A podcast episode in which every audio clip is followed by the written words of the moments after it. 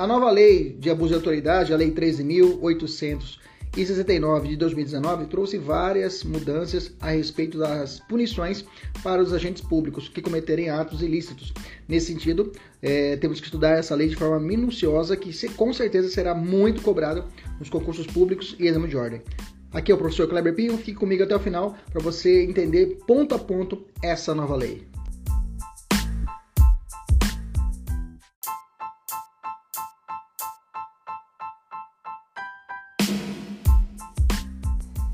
Vamos tratar agora o capítulo 5 das sanções de natureza civil e administrativa, né?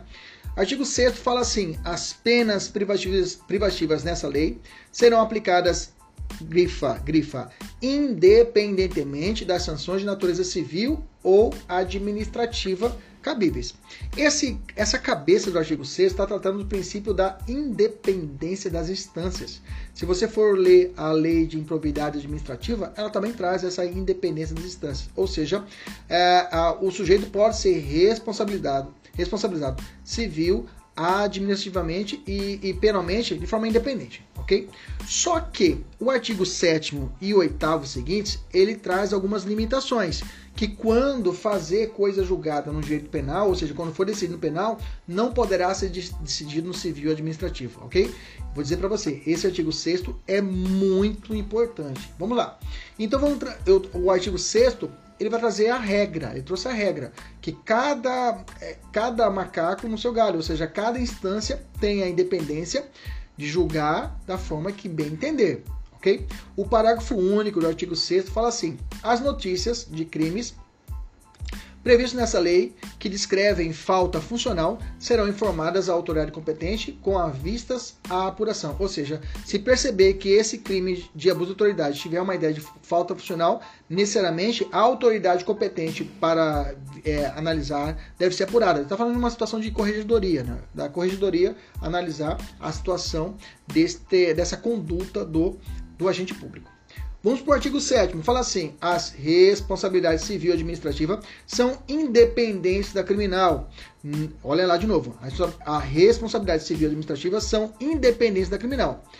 Vírgula, não se podendo mais questionar sobre a existência ou a autoria do fato, quando essas questões tenham sido decididas no juízo criminal. Opa, vamos lá.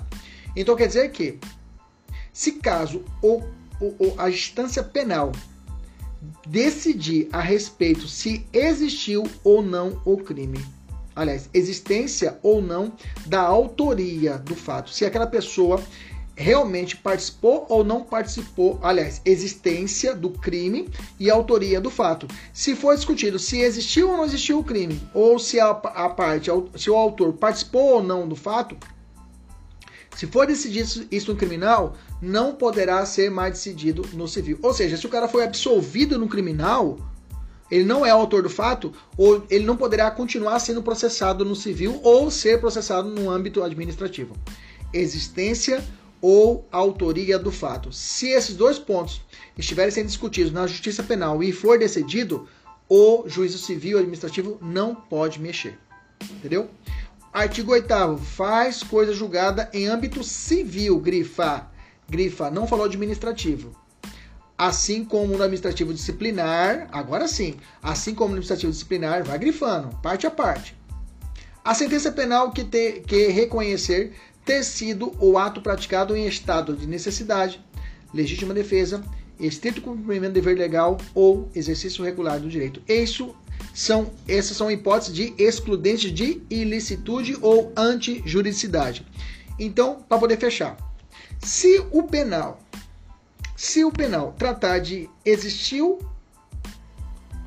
existência ou autoria do fato, ele decidiu a respeito disso.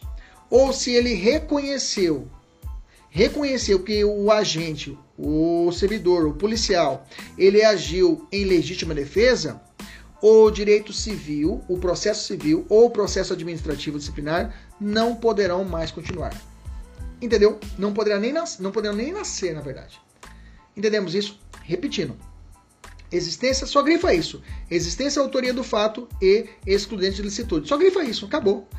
Se a prova falar, se a prova falar, Existe... A prova não fala, mas tiver escrito. Existência e autoria do fato e excludentes licitudes decididas no penal irradiam no civil e no administrativo. Acabou. Só isso. Você tem que anotar. Só isso.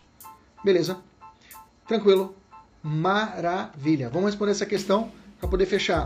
As penas previstas nessa lei de abuso de autoridade serão aplicadas independentemente das, das sanções de natureza civil ou administrativa cabíveis. Nesse sentido, a responsabilidade civil e administrativa são independentes da criminal, não se podendo mais questionar sobre a existência ou a autoria do fato quando essas questões tenham sido declaradas no juízo criminal. Perfeito. Perfeito. Beleza? Maravilha. Até a próxima. Tchau, tchau.